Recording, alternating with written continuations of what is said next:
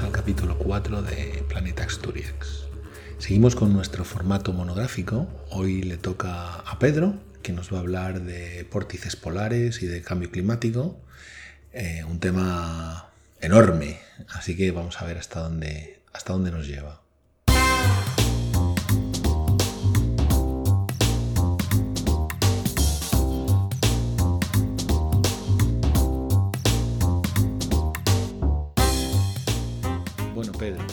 Ver tu tema hoy, a ver qué nos has traído. Muy bien, chicos, pues eh, mirad, hoy eh, vamos a cambiar un poco y quiero hablaros de ciencia, eh, en concreto del tema del clima.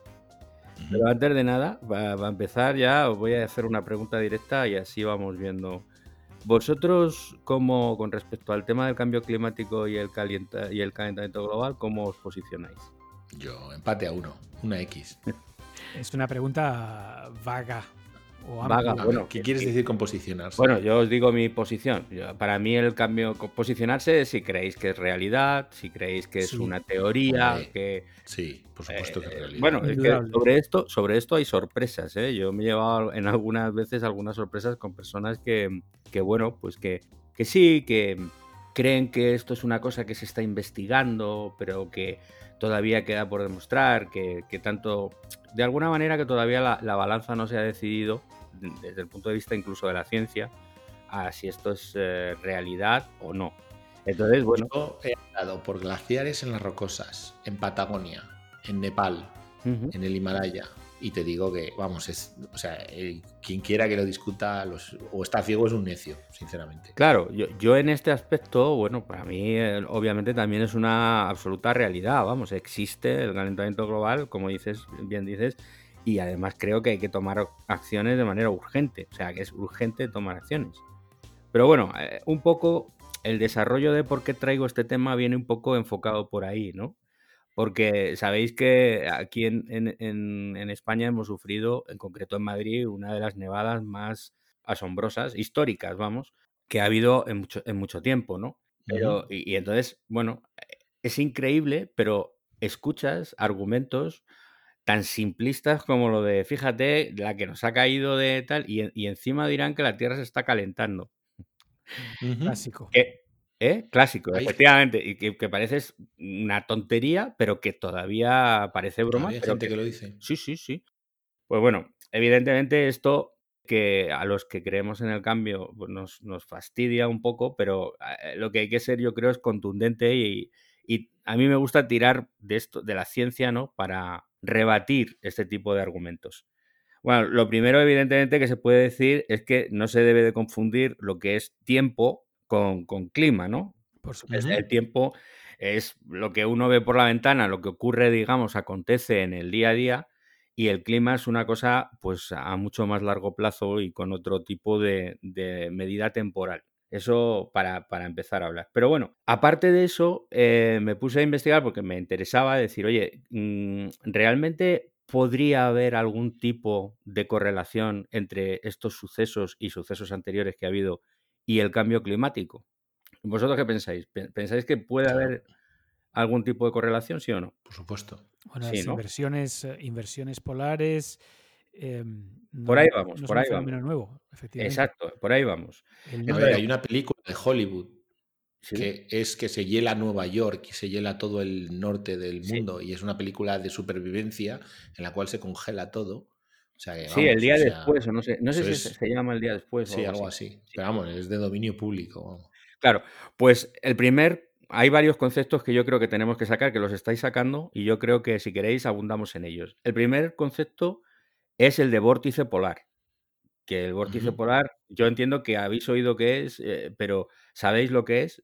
Básicamente lo que es, os lo digo yo, es una circulación de aire que hay en los polos y, y se genera básicamente por la diferencia que hay de temperatura, el gradiente que se produce de temperatura entre las zonas frías, que reciben muy poca insolación, y el Ecuador.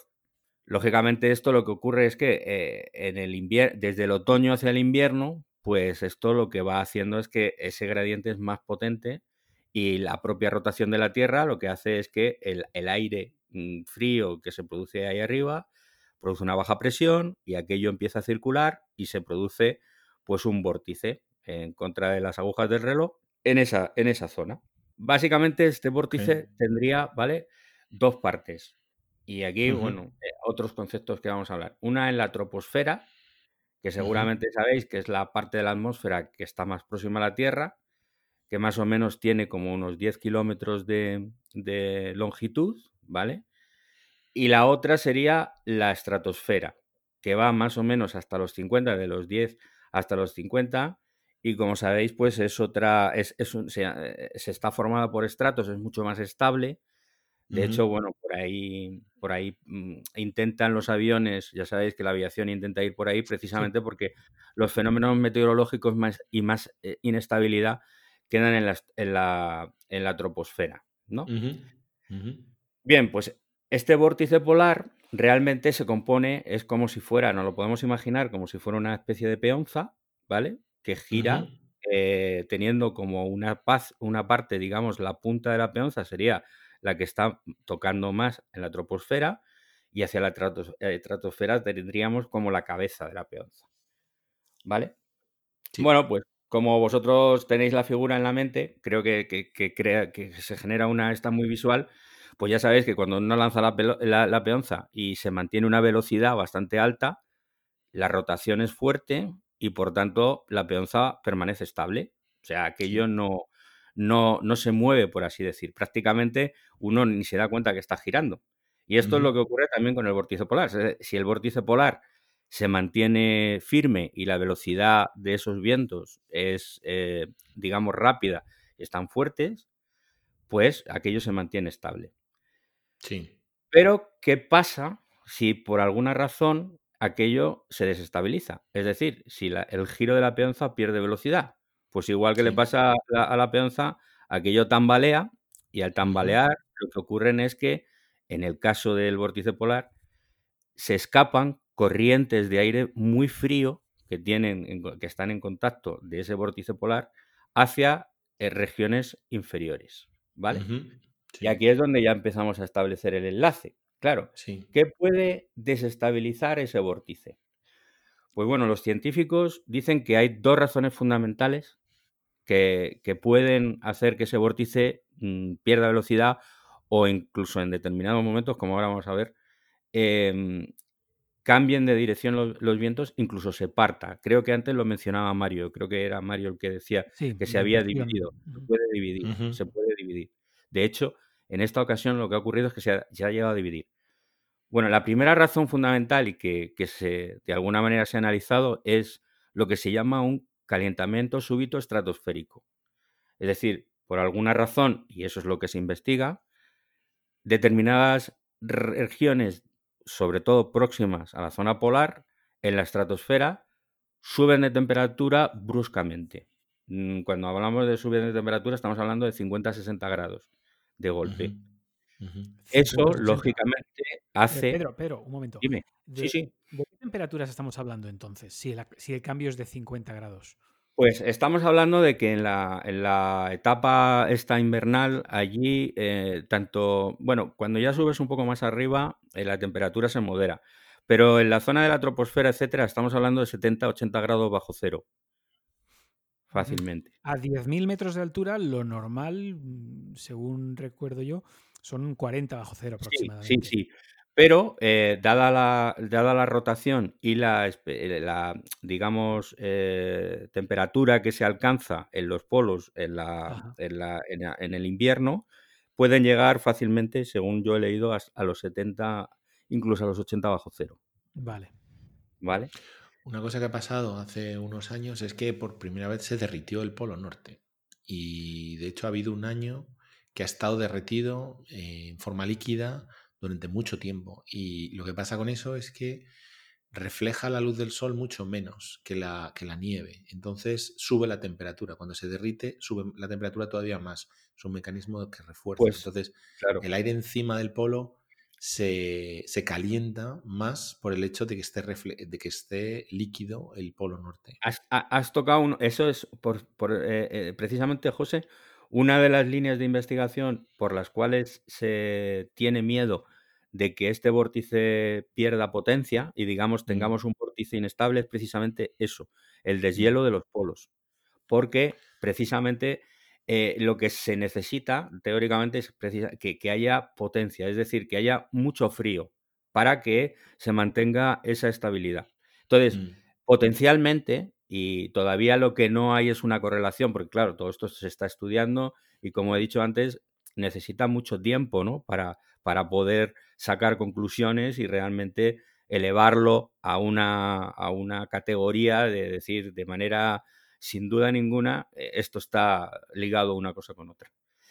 Pero otra cosa, he dicho antes que una de las razones podía ser el calentamiento súbito em, estratosférico, pero hay otra razón también, y es que la punta de la, como decíamos, que la peonza tiene una punta, el vórtice, cuando está en la troposfera, se le llama jet stream, que queda súper chulo en inglés, que luego lo traducen como corriente chorro en, castellano, que queda bastante, mm, pues eso. Un poquito menos.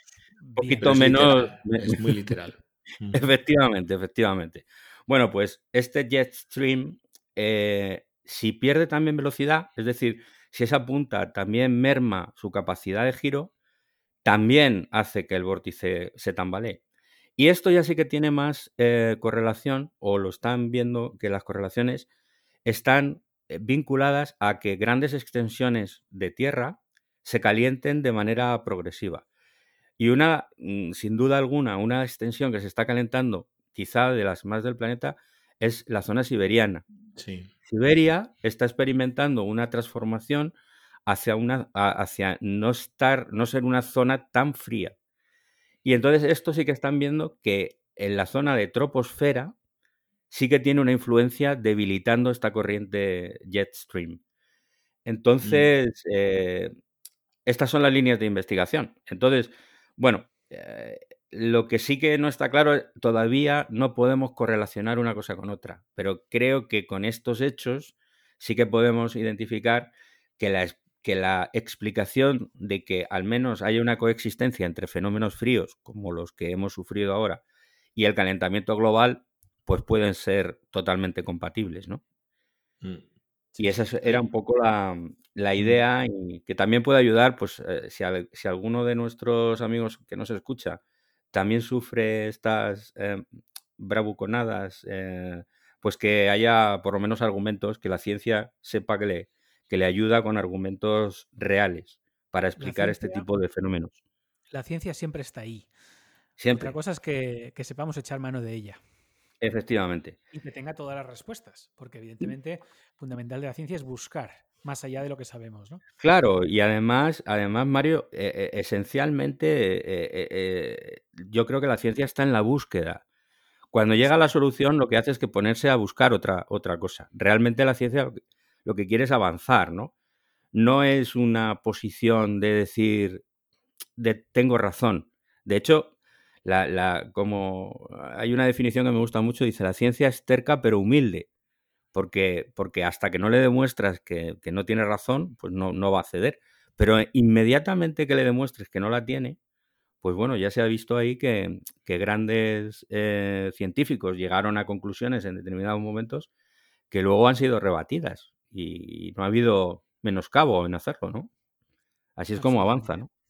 Sobre el tema del, rigor de la, del, posible interés de un científico, de un climatólogo, de todos los climatólogos del mundo y cómo, eh, bueno, pues hay una conspiración para ser muy importantes y todo eso, al final el problema que tienes es que las cosas no se tienen por su propio pie. O sea, si uno no se fía de unos climatólogos porque son científicos, no tiene más que ir a, pues yo qué sé, irse a un sitio serio como por ejemplo Borgoña y preguntarles a los productores de vino qué opinan sobre el cambio climático, que tienen eh, trazamiento histórico, tienen seguimiento histórico de 500 años en el mismo terreno y saben perfectamente cómo, cómo es el clima en los últimos 500 años, porque lo tienen literalmente metido en una botella el clima.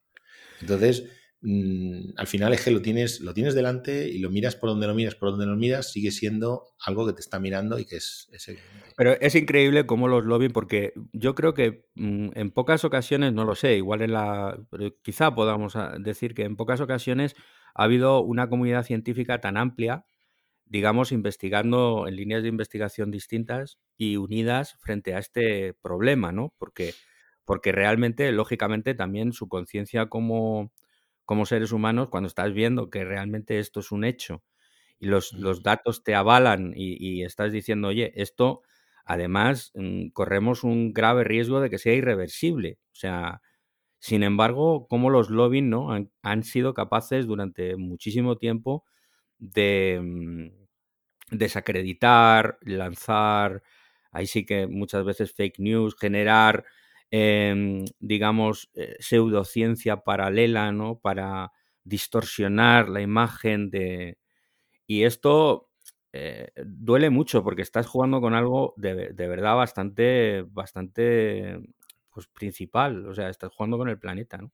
Estás jugando con el futuro de muchas generaciones. Pero es, es, interesante notar que incluso las petroleras hoy en día, o muchas de las petroleras de las grandes compañías energéticas, negable, finalmente, ¿no? Después de décadas de, negacionismo. Sí, sí, sin duda. Lo que pasa que ahí yo voy a hacer ahí un doble.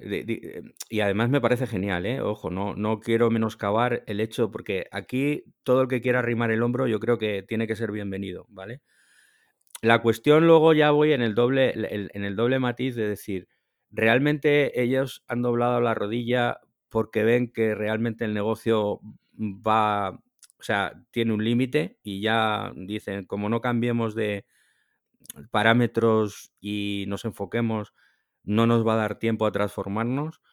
¿O realmente creen que esto es una realidad y hay que ponerse inmediatamente? ¿no? Para mí ese sería otro debate, ¿no? El, debate de decir, bueno, oye, ¿hasta qué punto les mueve la conciencia medioambiental o eh, realmente ven que desde el punto de vista del futuro empresarial que pueden tener si siguen en su postura mm, eh, tiene, tiene una, edad, una vida más corta, ¿no?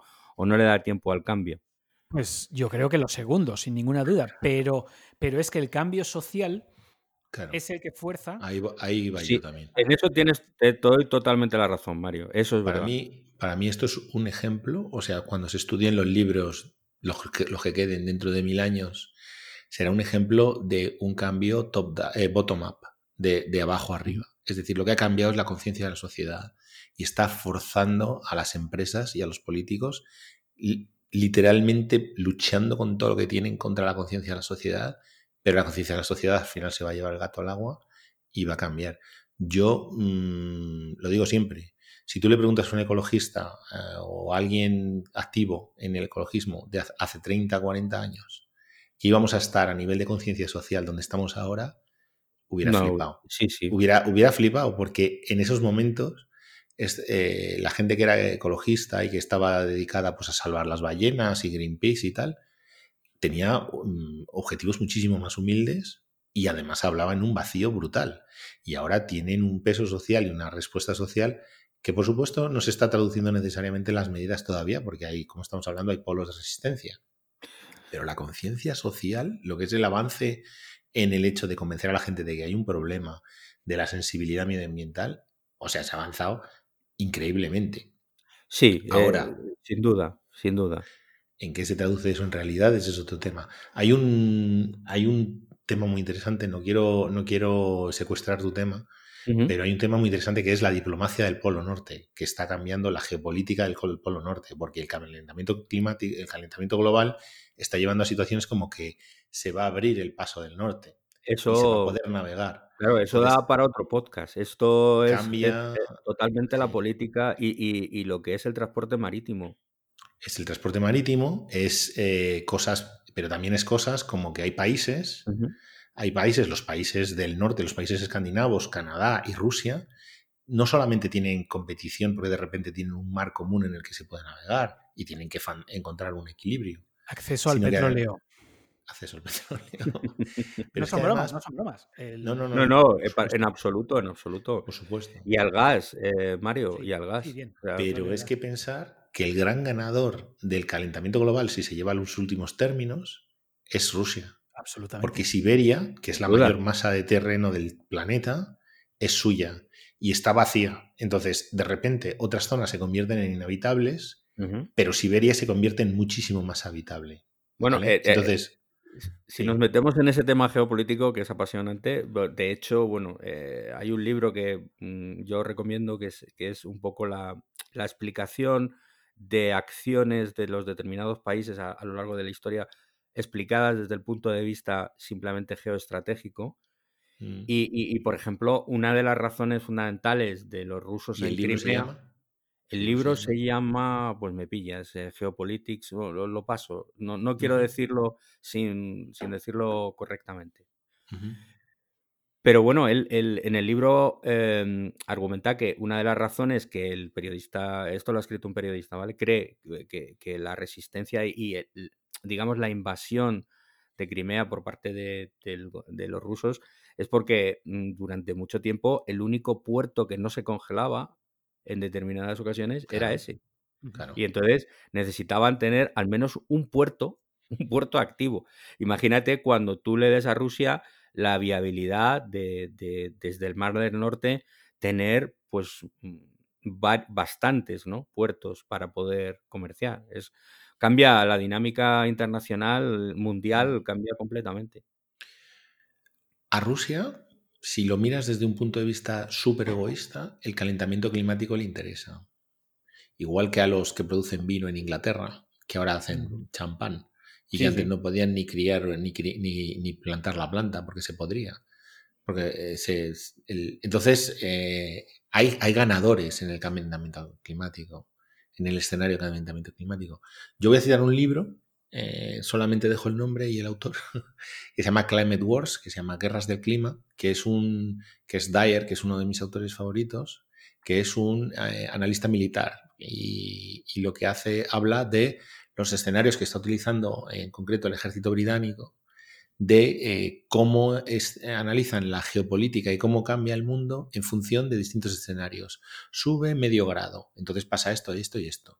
Sube un grado, pasa esto, esto y esto. Sube dos grados, pasa esto, esto y esto. Y ellos están intentando eh, jugar esos eh, esas situaciones y anticiparse bueno, evidentemente para, posicionar a su país y a su ejército y tal de la mejor manera posible frente a las situaciones que se producen en función de, pues eso, tenemos un calentamiento climático de este tipo, uno de este tipo, uno de este tipo. Lo que nadie está estimando ahora mismo es qué pasa si no hay calentamiento climático, porque nadie es serio ahora mismo puede, bueno, hay un tipo, hay un, hay un, hay una especie de secta particular que es la que dice que hay calentamiento climático, pero que no tiene relación con el origen humano. O sea, que no tiene relación con la influencia humana. Esos son unos que están ahí como entre medias. Pero claro.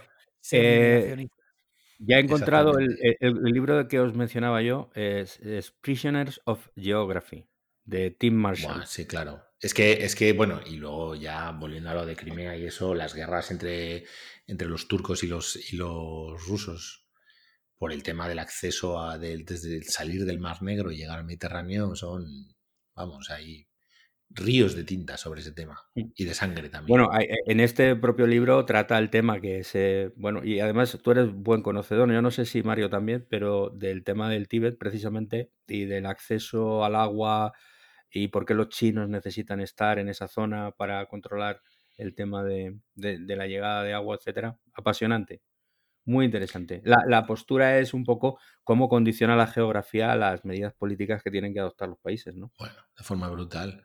Eh, los Altos del Golán, que es una esquina entre cuatro países, Israel, eh, Líbano, Siria y Jordania. Está el agua. O sea, tú tienes, hay un, está, el, está el agua y es todo donde haya agua lo tiene Israel. Y lo demás, y, y, donde haya colinas, que se pueda poner un cañón para tirar a los que están al borde del agua, eso lo tiene Israel. El resto, para ti. Vamos derivando, pero eh, es que son temas apasionantes. Tener en cuenta que el agua, aparte de, por supuesto, ser un recurso esencial para el desarrollo de mm, el desarrollo humano en sí mismo y tal, y la ganadería, etcétera, va a ocupar un papel fundamental en la energía en el, en el futuro. Porque mm, parece que todo indica que el hidrógeno va a ser la alternativa. Claro, y la, la manera de poder obtener hidrógeno es eh, teniendo recursos de agua cercanos.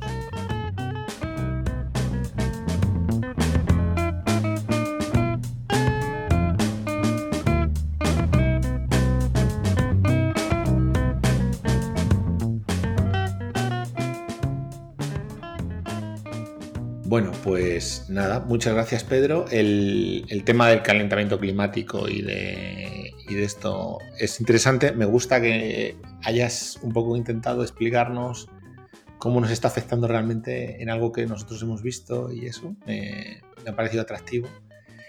Pero, joder, el calentamiento climático es que no tiene fin. Pero hay mucho más que. Podemos hablar de muchos más temas. Me parece que has abierto un, gran tema para ir siguiendo en todos estos días.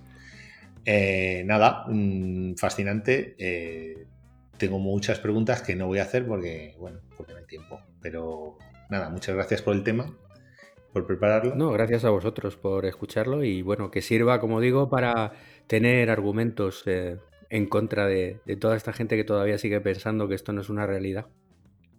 Para protegernos de desaprensivos.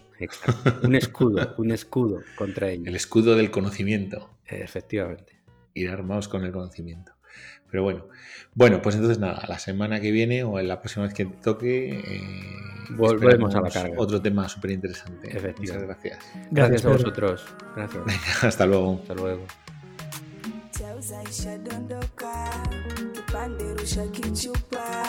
Akili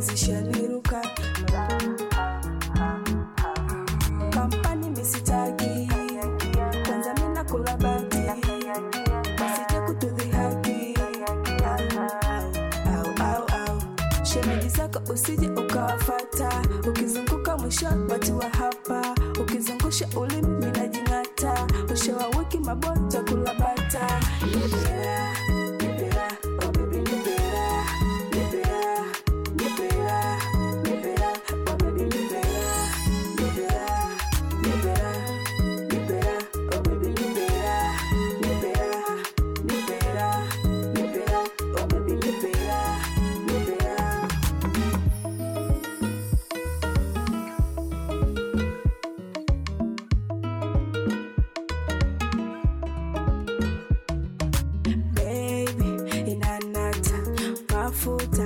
Chewbacca.